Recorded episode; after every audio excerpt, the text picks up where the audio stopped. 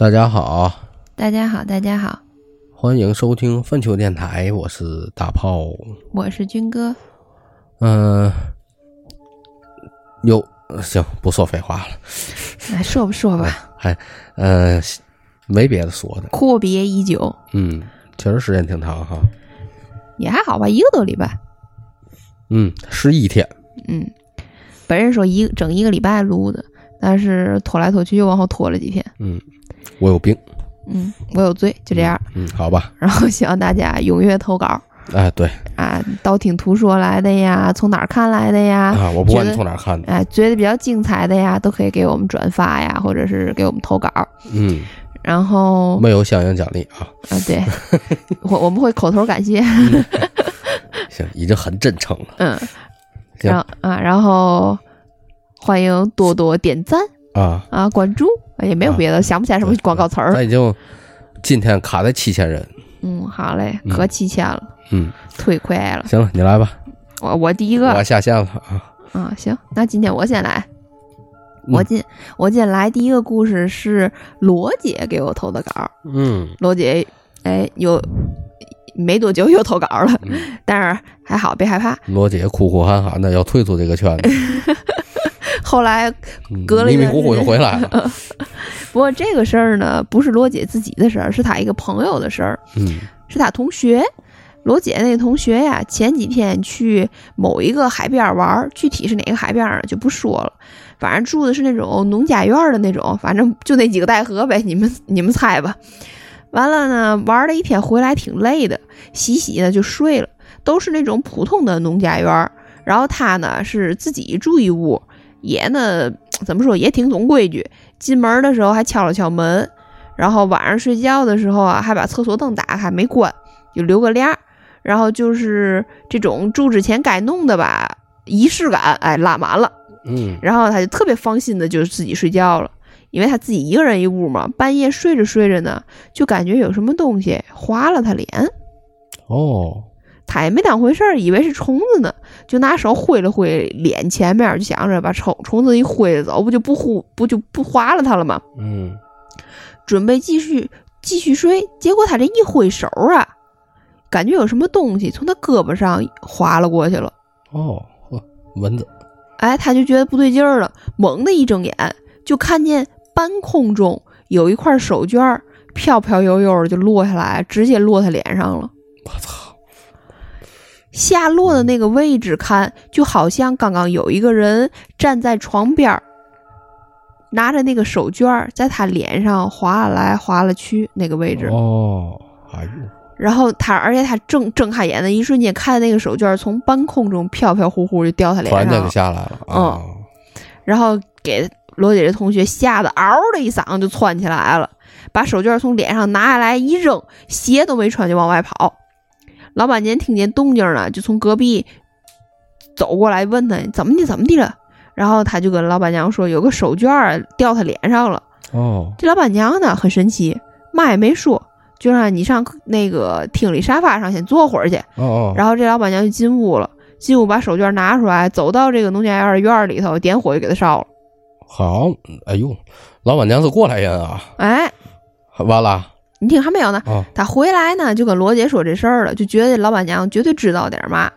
因为正常人听到家里有人家里就是你住农家院也好，甭管是宾馆还是怎么的，因为毕竟农家院这种，连老板娘不也住这儿吗？嗯有人闹腰，你第一反应肯定是不可能吧？你看错了吧？怎么接个那？你得先解释解释什么的。那老板娘一句话没说，进屋把手绢拿出来就给烧了。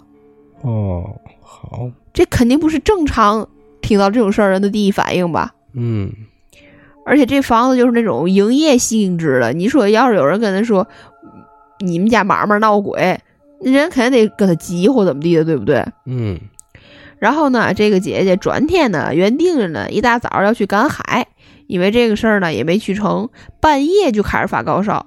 这老板娘呢还开车给她送到医院去，然后连着烧了两天。这两天呢，这老板娘又来回拉着他去医院打点滴退烧。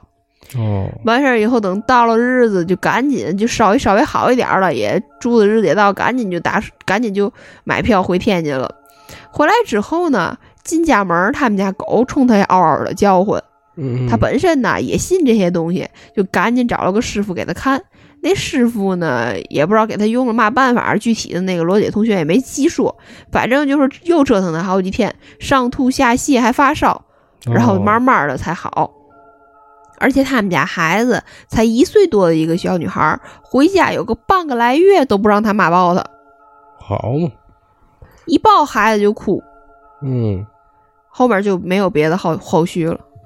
反正我听完以后毛都炸起来了，真真吓人啊！就是我因为我脑补那个画面，你知道吗？我感觉就有一个人半弓着，就就半弓着腰站在床边，拿着手绢在他脸上扫扫扫，嗯，然后他一挥手，那手绢可能就扫他胳膊上了，然后这个不知道是嘛玩意儿的东西，把手绢一松手，操掉他脸上了在半空中哈，啊，飘飘忽忽，眼看都撂落自己脸上了，那感觉你说这玩意儿你怎么解释这东西没法解释，肯定是有事儿。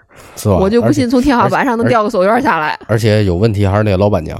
肯定知道他们这儿有事儿。但是你话说回来，这个手绢这个东西就不像当今现在社会用的东西了，哎，对，是不是？咱现在出门带包餐巾纸，带包湿巾，谁带包手绢儿啊？对，所以说它这个东西可能从从叫嘛？你反正你看，有时候像国外的古宅啊、不是古宅，就是一九零几年、一八几几年建那种古宅。反正百十来年的房子，对对对对，不，你像那种，但它倒有可能。但是你想像他们住这个民宿啊或者酒店这类的，嗯那，肯定是新奇的。那我觉得有可能事儿，这个东西可能在地底下了，根儿上了。这房子不是这个房子的事儿，是建的地这儿有问题。哎，对，嗯，是这一片有一个老的在那儿我操，这半夜你突然间一手绢啪掉脸上了，啊，而确定不是杂木吗？不是 刚擦完桌子，一 一股五巴味儿。不是，主要是它这个还不光是掉脸上了，你要真说一个手绢叭掉脸上了，我都能理解，也许可能是。就因为毕竟有的时候天花板有那个什么灯带可以藏东西，嗯，或者是有什么灯，或者是反正你要是在哪儿擦完尘土，或者你给挂哪儿，你掉这东西在那儿摆着晃，嗯时间长了可能没摆住掉下来掉脸上了，我都能理解。但是你听他的意思，他这东西上来是先扫他脸呀，啊，对，他不是什么东西从从比如说咱天花板灯带那缝上直接掉下来，直接掉人脸上，他是先在你脸上扫来扫去，然后他一睁眼儿的一瞬间，那东西才啪嗯，落下来。那鬼还想还不咬钩儿。喂鱼呢，在那儿打窝儿是吧？哎，不过这个事儿确实挺吓人的，就是亲身经历过才知道这玩意儿有多吓人。我感觉那姐当那东西刚才睁开睁开眼看那东西有有手绢飘飘忽忽下来，这姐是傻眼。当那东西掉掉到那女的脸上的时候，我觉得女的可能有那个两我跟你说两三，秒哎，对对，愣住了，愣住了，下一秒嗷的一嗓子，对，她是愣住了，这玩意儿他反应不过来。嗯，行，这还挺王炸的，我觉得这事儿嗯、感谢罗姐啊，感谢罗姐。画面感倍儿强啊。嗯，他确实是啊。嗯，行，咱下一个吧啊。好嘞，嗯，下一个故事啊，是出现在一段高速路上的姑息悲剧吧，也算。哦，这个网友呢，是他在二零一二年一整年呢，都在哪儿呢？这个京沪高速上来回跑，北京去上海还是天津去上海？北京沪，北京哦到上海。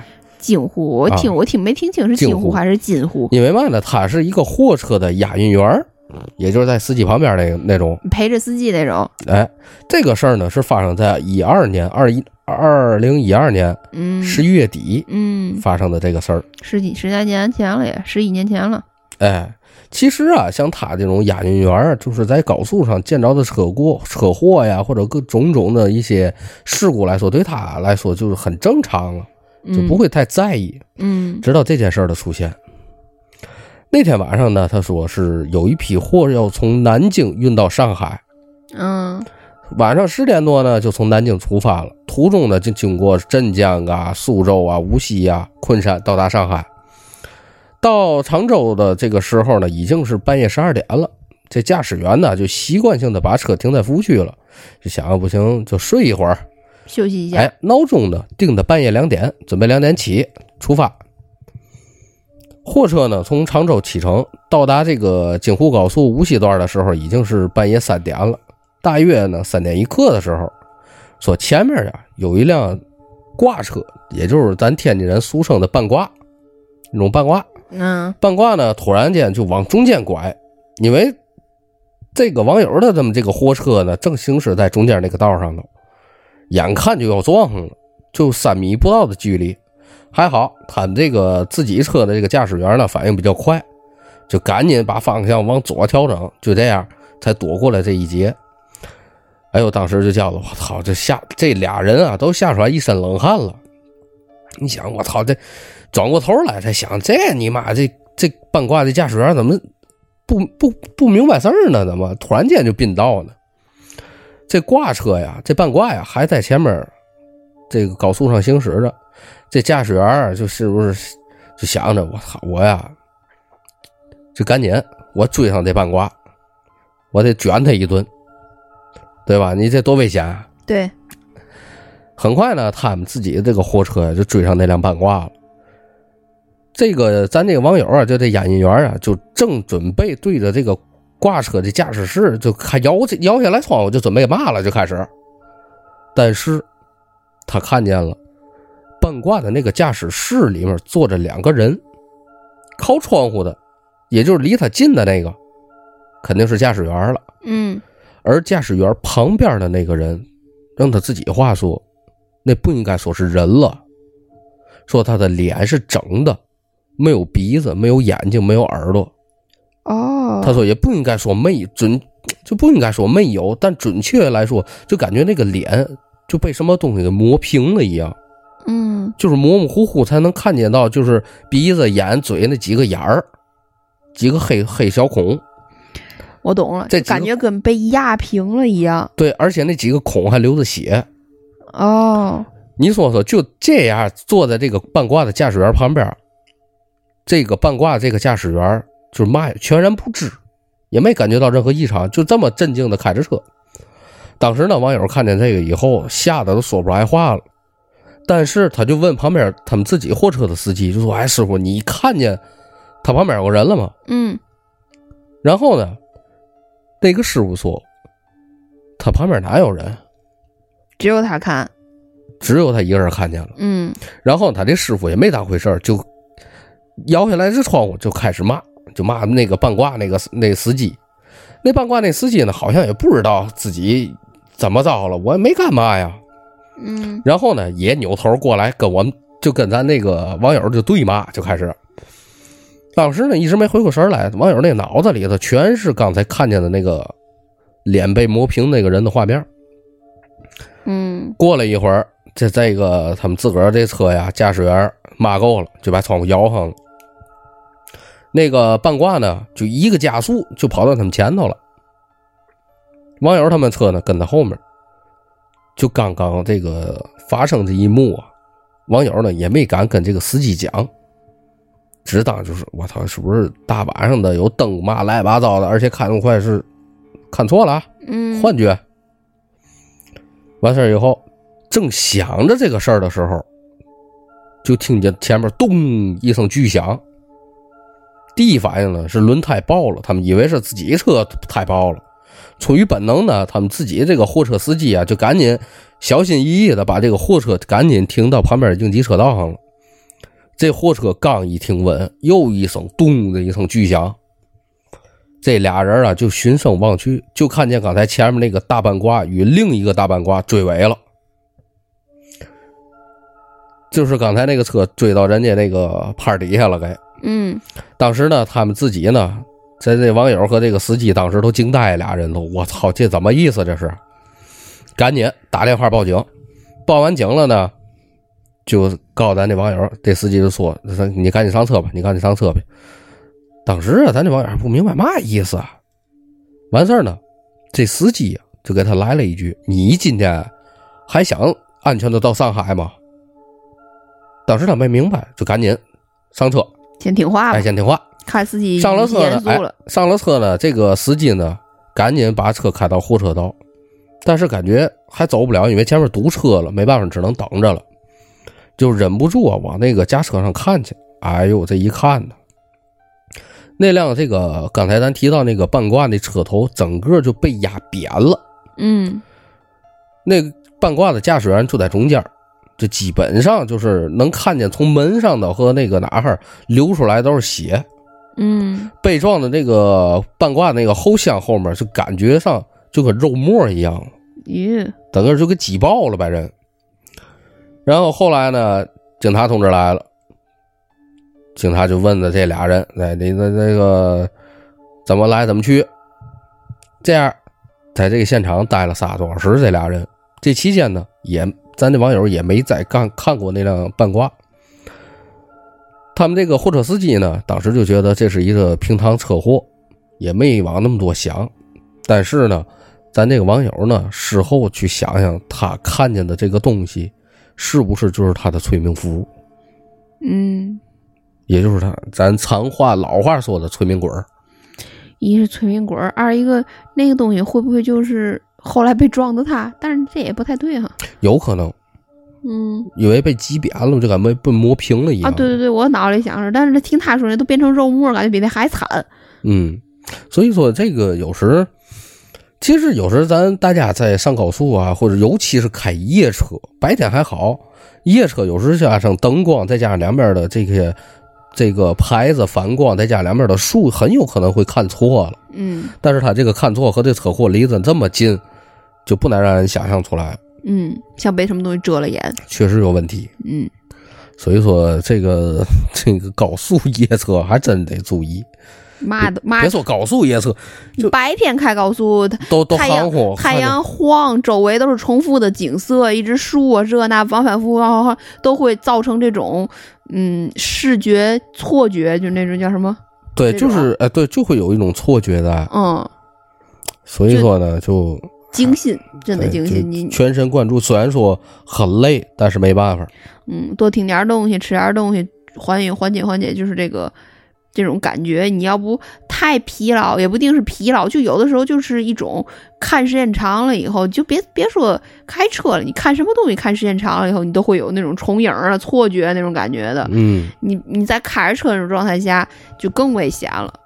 啊，都多多注意吧，这东西真的是是的。离人不能不开车，但是开车呢，总归是有一个危险的在的，毕竟。嗯，然后我我这故事后面还有一个这网友的另一个故事。哦哦，那你继续，我还是我来一个呢。啊嗯后面这个故事呢，是不仅不是他跑高速啊、跑车的事儿了。嗯这网友说呢，一二年年底，他呢最后辞去了这个演艺员这个工作，就来到了上海，找了一份销售的工作，各各方面还挺好吧。但是呢，他得找房子住啊，对吧？因为这个上海的房子大家都知道，反正你想找又便宜又好的房子，基本上是很难，寸土寸金。找了快一天的房子，一看，哎呀，没有合适的。这眼瞅着这天就快黑了，这大哥就想：我操，我不会露宿街头吧？哈正当失望的时候，这眼睛啊扫到一个电线杆上头，哎，电线杆上面贴了一张告示，这上面写着“有房出租”四个醒目的大字儿。嗯看上面写的还不错，一室外加卫生间，还有电视、宽带等等等等等等。一看，哎，四百五一个月，合适。然后呢，咱那网友就照着这个上面电话就打过去了。接电话的呢是个老太太，就说的一些她听不懂的话，出于礼貌呢，也就随声附和的：“哦哦，行啊、行，我知道了，OK。”直到挂哎，直到挂电话，他只听懂了一句什么什么镇什么什么路。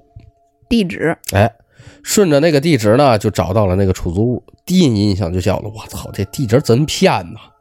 这周围没有任何的那种醒目的建筑物，方圆几里啊，就这么一家。进了门呢，找到房东，最后呢一看，砍砍价吧，对吧？最后以四百块钱的价格租下来的一间房子，一切呢还是比较顺利的。搬东西呢，直接入住，房子收拾的还挺干净，你看不错。收拾好一切呢，他就去一看，就赶紧洗个澡，准备睡觉了。躺在他这个小床上啊，就就想他租这房子就哎真好，这么便宜就租到这个地界，虽然偏点吧，但是搬了一天家也累了，也比较疲惫，就很快的睡着了。就不知道什么时候啊，被一阵这个急促的走路声给吵醒了。当时啊，他就起这人这个有点起床气，就气的想骂街。再仔细听又没了。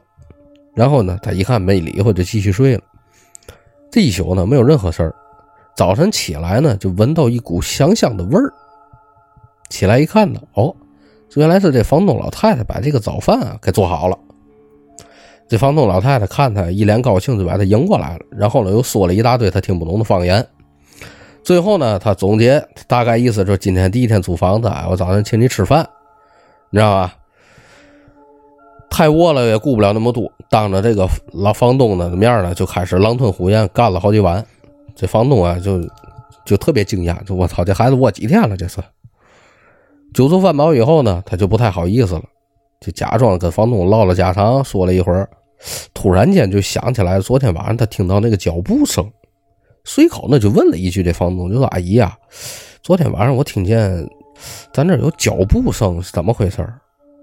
这一问呢不要紧，这房东这老太太反应都特别大，突然起身就告诉你别再讲了啊！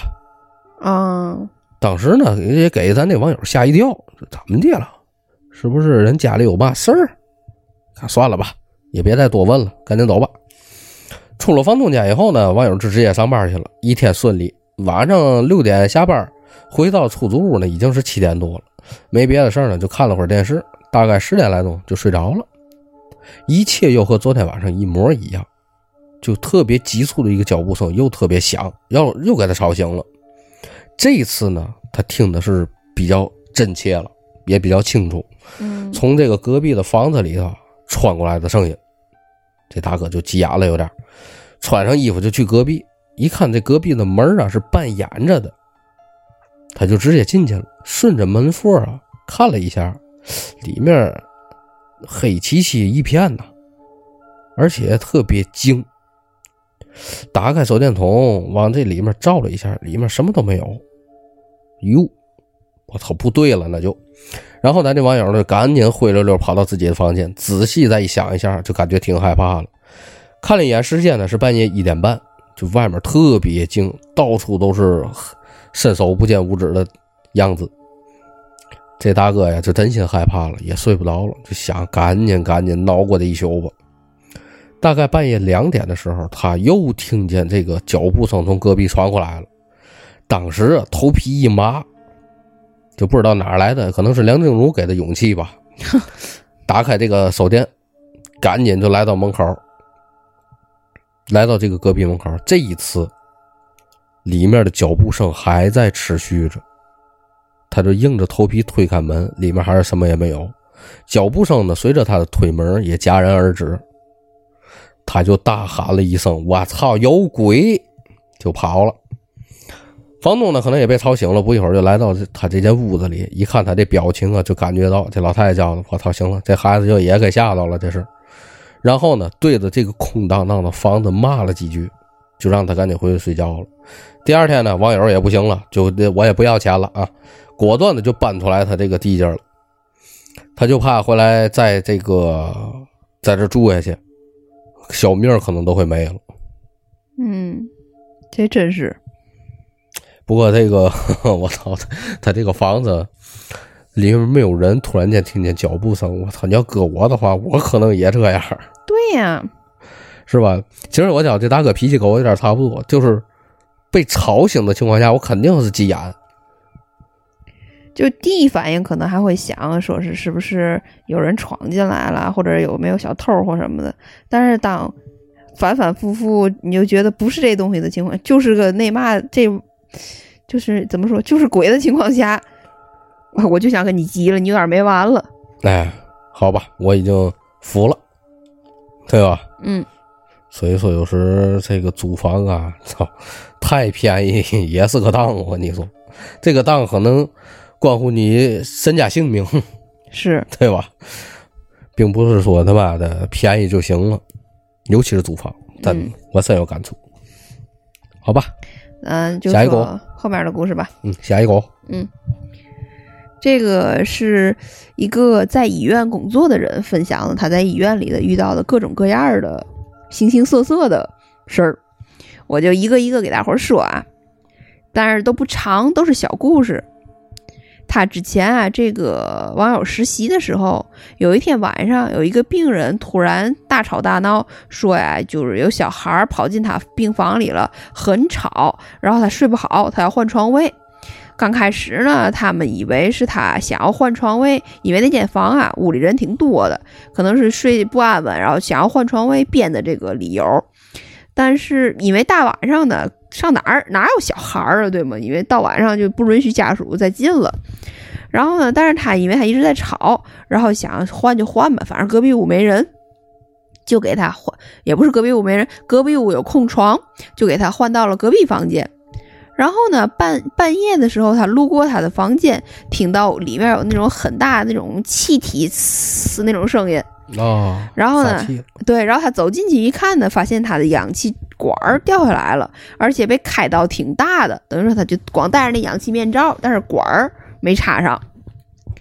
然后呢，他就赶紧过去把这个氧气管儿给他插上，调整好弄好了，他就走回护士站。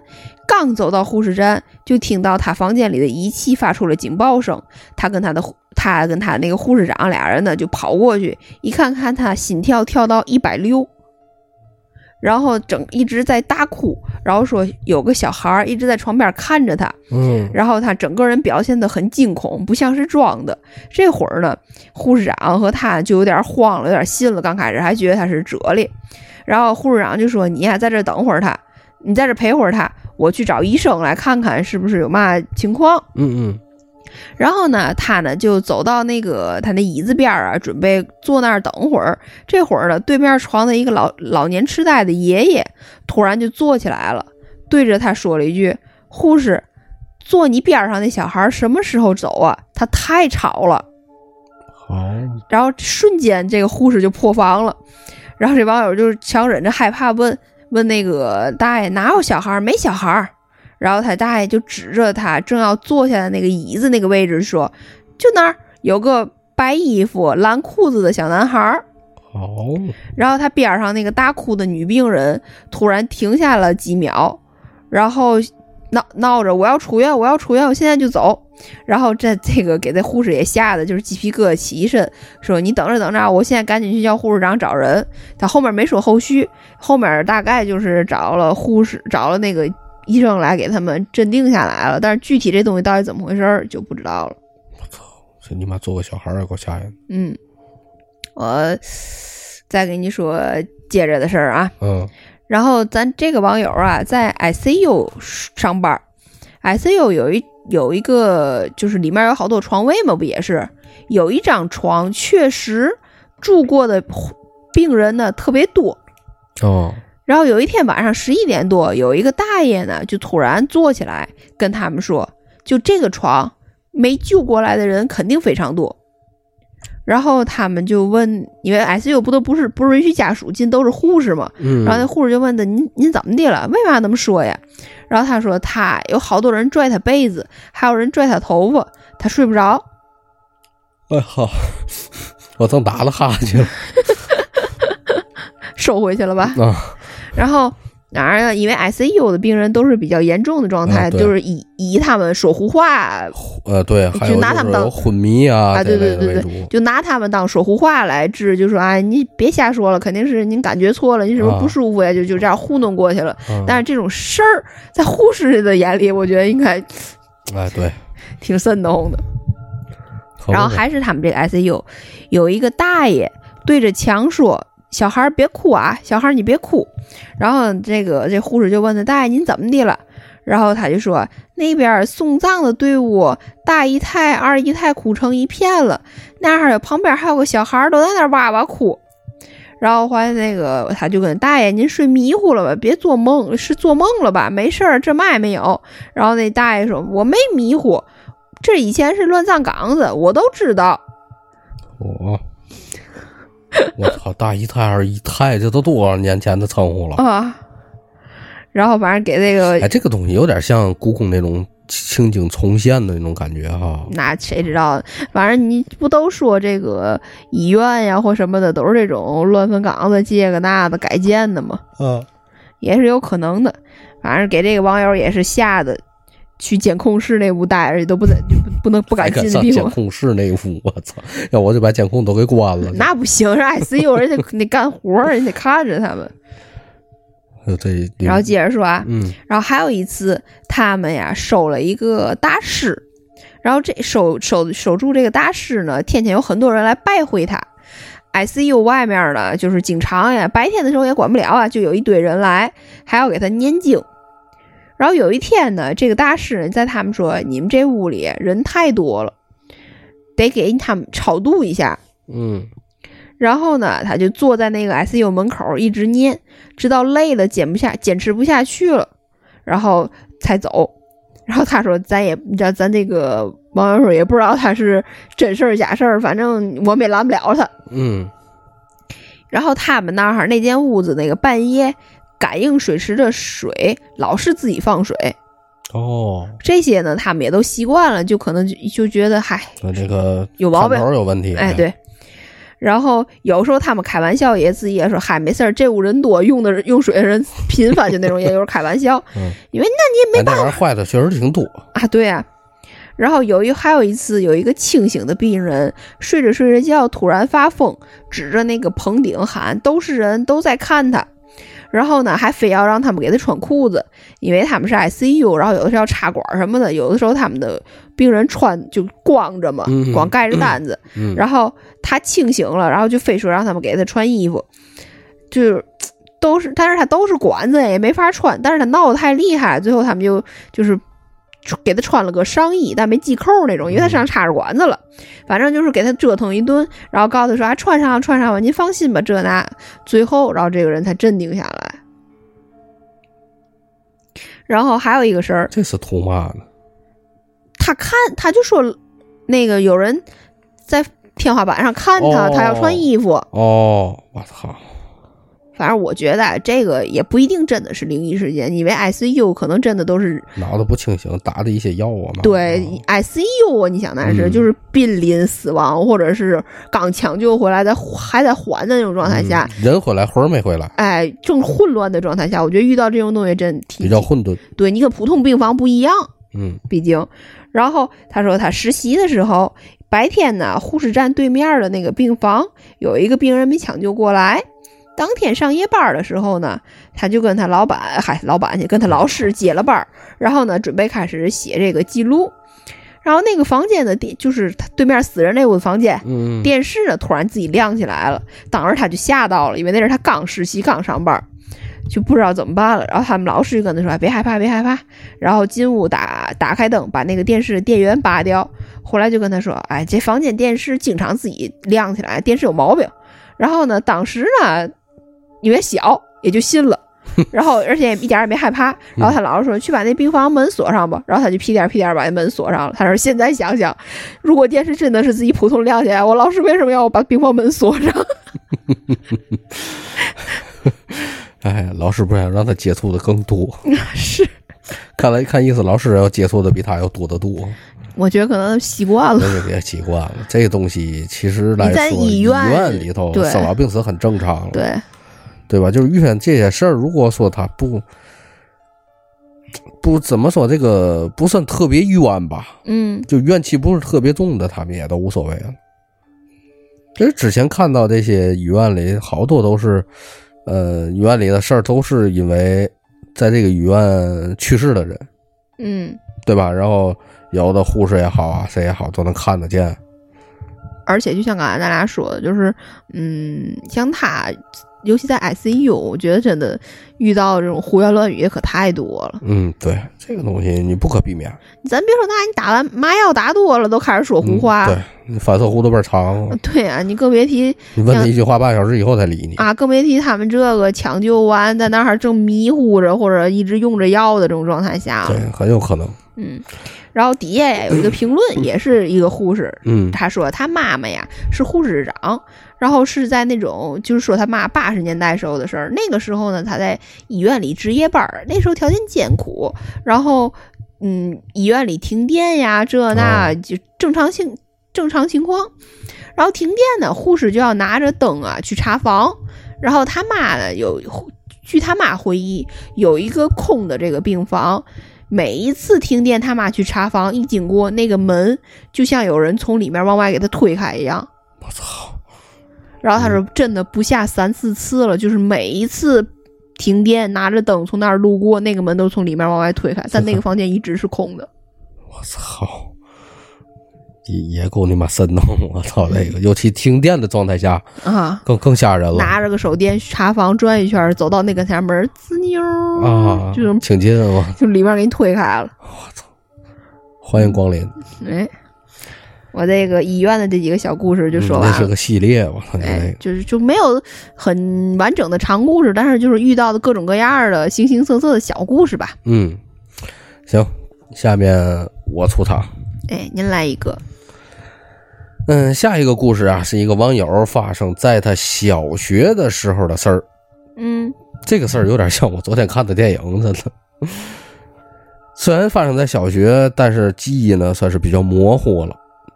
应该是发生在小学二年级升三年级的这个夏天。本来咱这网友呢是住阁楼的，因为夏天天热呢，阁楼也比较闷，所以呢他们在在底底下这边这个楼层给他爸妈这个床边上搭了一个钢丝床，其实就是折叠床。俩床呢，并非是那种平行状态，而是成一个九十度角的这么一个形状。他们这个父母呢，在咱这网友的右侧，头靠墙，脚对着咱这网友，也就是成一个这九十度的一个角。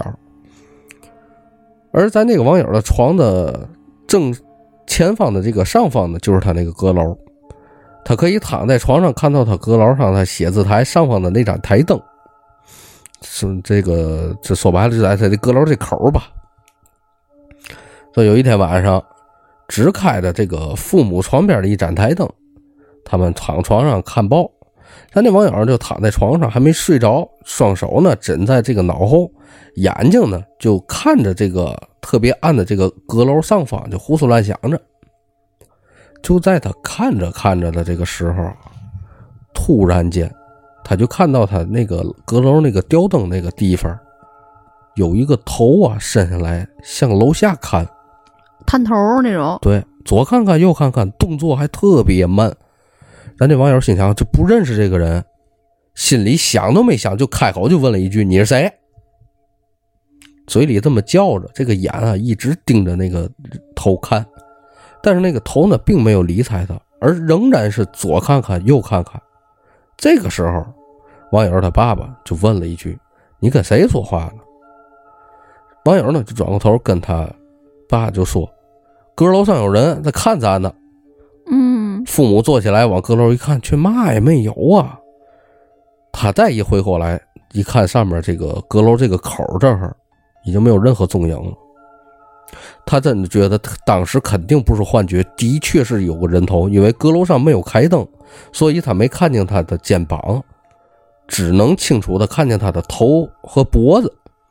因为太暗的关系呢，也看不清他脸，只认得出来这个东这个头肯定是个男的，嗯，应该有七八十岁这个老头的这个模样。嚯，但是他绝对没有见到过这个人。现在呢，虽然说记忆已经模糊了，那个时候年纪还小，遇到这种事儿呢也没嘛害怕的。但是现在想想，确实是够瘆得慌的。那这个这伸出来个脑袋这种，我操，这我这有点接受不了了。嗯，像不像咱看那招魂那那类那类似的东西就是画面感强。啊？这画面感特别强，而且呢，他在跟这个头说话，这个头不理他，你知道吗？嗯，还有他这个形容这个动作，就左看看右看看，就特别慢。而且那个位置也很啊奇葩。我操，所以说比较吓人呢。嗯行，我再来一个吧。这个事儿呢是这个网友他妈妈小时候发生的那么个事儿。他外公呢，在他妈十几岁的时候就去世了。之后呢，他舅舅结婚，他外婆呢，也就他姥姥，把里面一个大房间腾出来，让他给他舅结婚。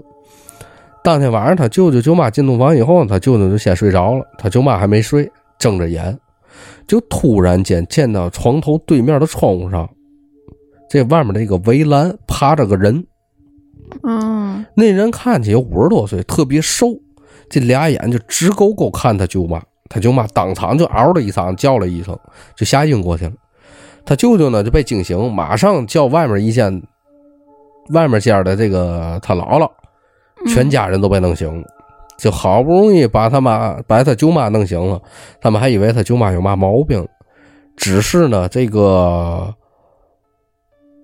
婚前没有让这个男方这个家人知道，但第二天一早呢，他外婆就赶紧去问他：“你昨晚都看见嘛了？”他舅妈就说呀：“我看见一个男的，长得嘛样，穿嘛衣服。”哎呦，他姥姥这一听啊，心里有数了。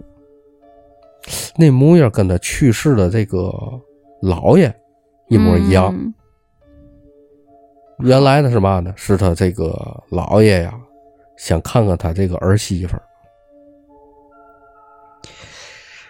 哎呦我天，还是挺那嘛的哈，嗯，不能说温馨吧，不过 操也他妈够吓人的这又吓人又啊，嗯，其实有点儿，就是你就是想看看孩子，你我操，你也别这样看你，扒窗户上，我操，这搁谁谁受得了？你说我，实在不行就进来，对吧？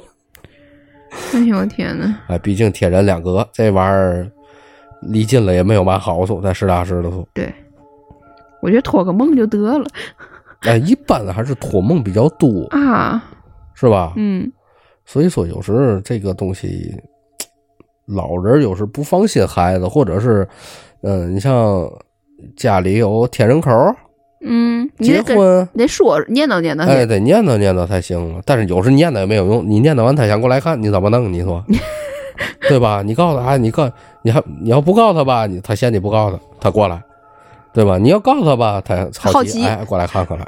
一般告完都不会过来了，嗯，所以说，哎，这玩意儿基本上吧，咱咱这这儿的习俗是家里有这种天人天丁或。者有喜事儿啊，都得念叨念叨，对对吧？我我来一个吧，来吧，嗯，这个呢是一个网友啊亲戚的事儿，主人公呢是他奶奶的弟弟，也就是他舅爷，后面呢就简称说舅爷。他这事儿呢也是听他爸念叨的，大概在一五年左右，清明节的时候，他舅爷呢出去遛弯儿，回家的时候呢看到地上有一个一百元的那种大钞，就拿回家，就赶紧捡钱回家，就哟捡钱了，还得美。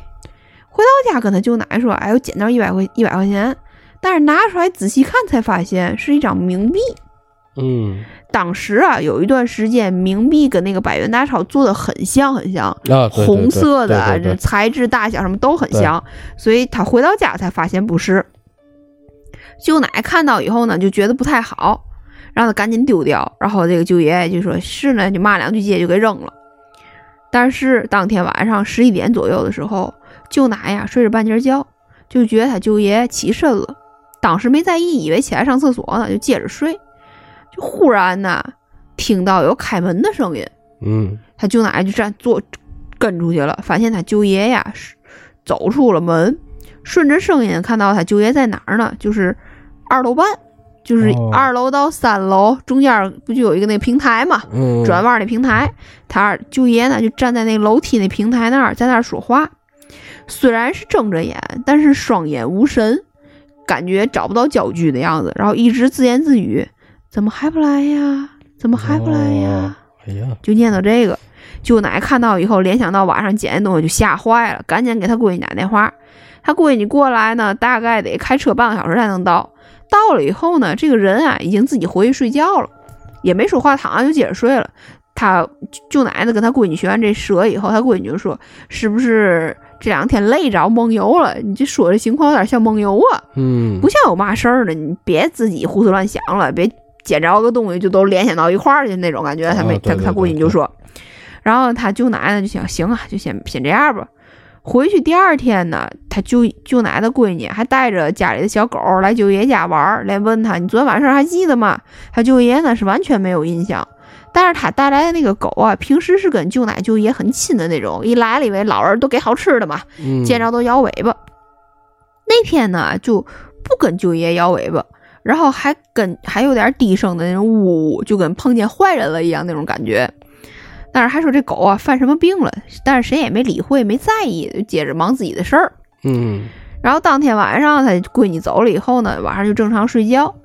又是晚上十一点多的时候，还是那个时间段，他舅爷坐起来，又走出了门，走到了那个二楼平二二二拐三的嗯，平台那个楼梯那儿，接着重复那句话：“怎么还不来呀？怎么还不来呀我操，你学的好像啊，？”然后当时他舅奶就觉得不对劲了，这不是自己瞎想了，这肯定有事儿。你妈的对，就赶紧给他闺女打电话。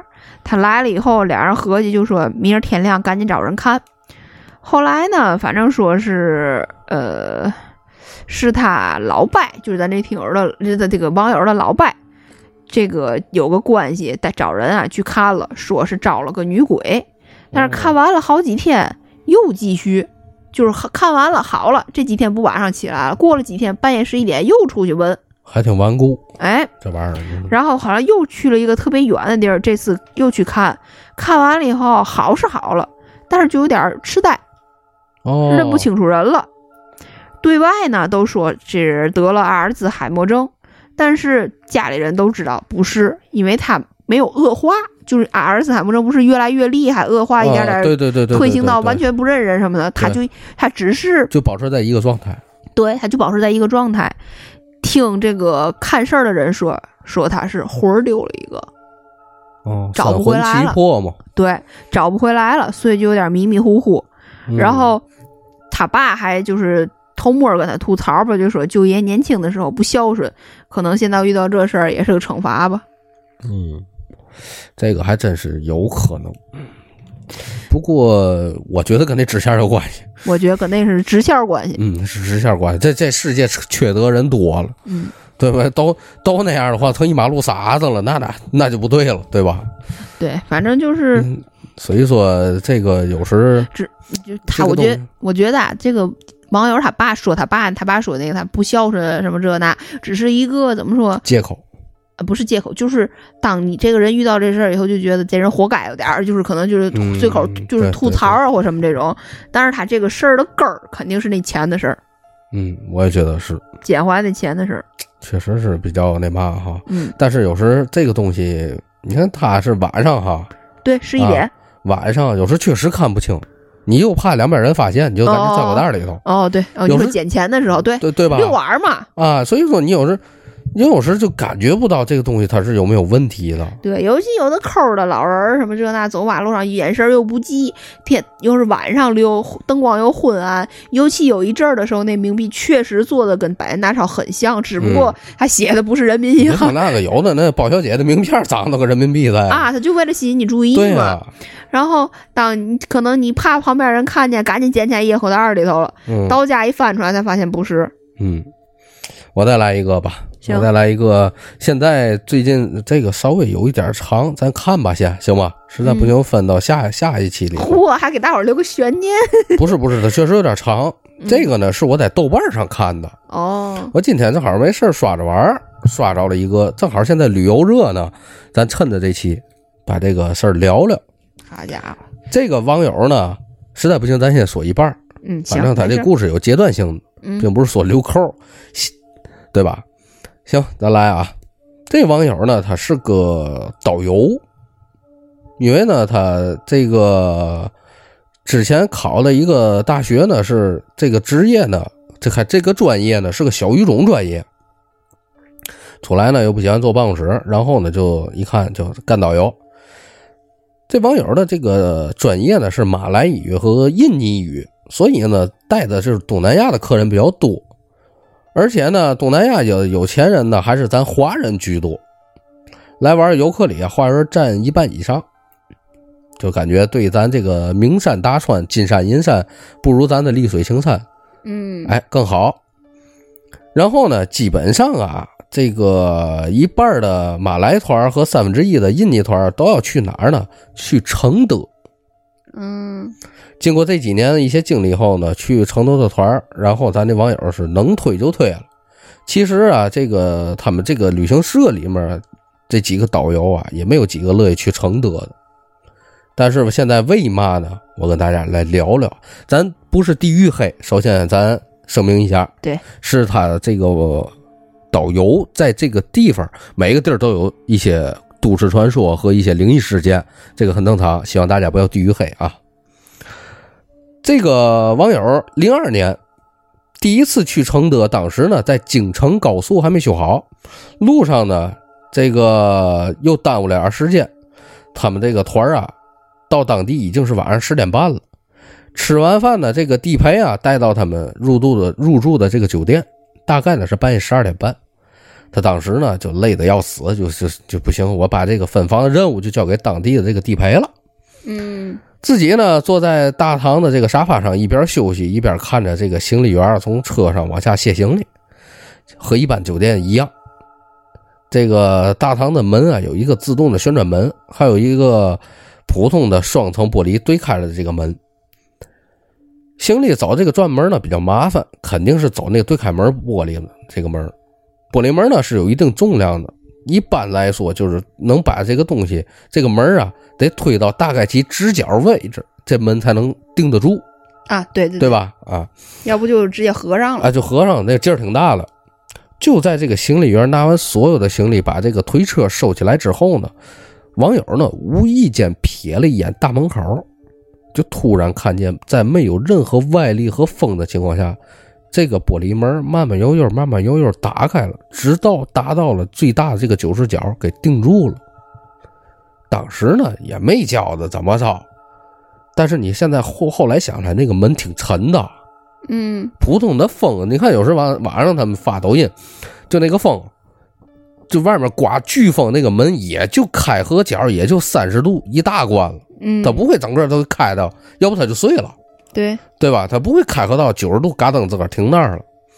当时呢，网友也没觉得怎么回事儿，就傻乎乎的跑到这门口去看去了，肯定什么也没有啊。当天晚上呢，网友他们这个团的司机呢，就跟地陪两口子去唱歌去了，这死活不回酒店。当时呢，咱这网友还有点不高兴，因为第二天呢还要回北京。万一你说疲劳驾驶出点事怎么办？网友呢就拖着这个疲惫的两条腿呀回到房间。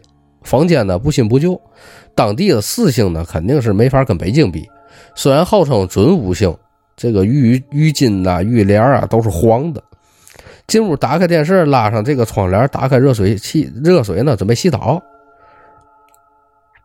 洗出来以后呢，突然发现刚才看看的好好的电视。就变成了这个雪花屏了。这一看呢，也别费劲了，我也甭看了，就把电视关上。第二天呢，还要去这个避暑山庄。网友说，大概三点多，半夜睡得迷迷糊糊的时候，突然间，在一阵阵这个歌声中啊，给清醒过来了。说那声歌声中，歌声中，哦哦，歌声。说那声音啊，像是这个洗澡的时候在浴室里，咱一边洗头洗澡哼哼出来那种声音，嗯，断断续续的，是个女人的声音。当时网友啊就一激灵醒了，第一反应就是看拿手机先看几点了，万一是隔壁这个客人起来洗澡，也感觉他是不是睡过头了怕。嗯，这手机显示是三点二十分，同时一抬头啊，吓了他一跳。电视不知道嘛时候开了一片雪花，一大片雪花。一般来说，就是应该的，应该先看到是这个电视。嗯，事实上他是四百五十度的近视，摘了隐形眼镜呢，基本就是个半瞎。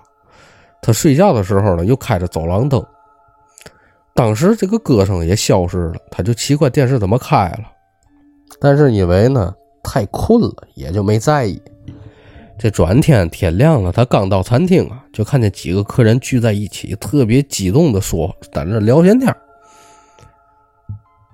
这个什么，这个团的客人是马来西亚的华人呐，基本都会这个中文，还有六个马来的这个其他的这个这个民族吧，咱这得不能提啊，只会英语和马来语。他们一看咱这个网友过去，就七嘴八舌的围过来了。原来呢，那个马来人在四点起床做礼拜的时候，说是看见了不干净的东西。这马来人一天要做五次礼拜，最早的一次是凌晨四五点。这大妈说，她磕完头起来那一瞬间，看见了一个女人从她面前走过去了。她说，确切的说是飘过去了。网友当时还觉得有点不太靠谱，以为是大妈头朝下时间太长，是不是有点脑充血了？就安慰了这个两句，就说这个你呀。这个别别那嘛吧，这可能是你们的真主，你知道吧？这个那个了吧？这个时候有几个华人的客人过来了，也说感觉上床的旁边站着人。网友就觉得当时这些人是瞎起哄，就觉得酒店不好你就直说，对吧？你跟我提闹鬼干嘛呢？还给我来这些乱七八糟东西，就为了躲开呢。网友呢就下楼到大堂。这个时候呢，看到地陪和司机也回来了。地陪呢是个大姐，一见面就问：“哎，睡得怎么样？”网友就说：“还行，还行，不错。”就是这客人没事找事儿，就于是呢就把这个餐厅的客人啊跟他说这些话又学了一遍。大姐听后就撇撇嘴儿，就说：“这你也不害怕，叫你跟我们去唱歌睡 KTV 里头也比这儿强啊。”这 这倒是啊，这司机也说，第一次叫你来，第一次来叫你跟着师傅，你还死活不来，好像我占你便宜似的。这回你吓到了吧？当时呢，网友也这刚干一年，也不觉得怎么样，就觉得他可能是逗着玩可是这样的事儿，随着第二次、第三次来到这个地，来到承德，又发生了很多回。此后这个时间就来来过这个承德不少的客人。第二天早晨都跟他有反应，有有一些不可思议的事儿发生。其中呢，有一个他是记比较记犹新的。客人说呢，在洗完澡拉开浴帘的一瞬间，在水汽模糊的影子里看到了两个人的影子。住在五楼的客人半夜用笔记本上网，无意中扭头看向窗外，发现有人正在窗外看着自己。有女客人反映，半夜被人摸，以为是自己老公，回头一看，老公睡在另一张床上，同时还听见了一些嬉笑声。好家伙，这酒店你妈有点意思啊！哎，够够全了啊！操！所以说这个 就是这玩意儿，虽然说避免不了吧，但是有问题赶紧换房，别愣撑的。我感觉这不是换房，这得换酒店。有的是房的问题，有的是某一间的问题。这个导游的后后面的事儿还有很多，咱下一回吧。因为我这电脑内存有点满了，你知道吗？我不敢录太长时间，所以说咱今天就这意思吧，也一个小时了。好的，行吧。嗯，行，那希望大家多多投稿，咱下期把这个导游这个事儿咱接着续上。好的，咱拜拜，拜拜。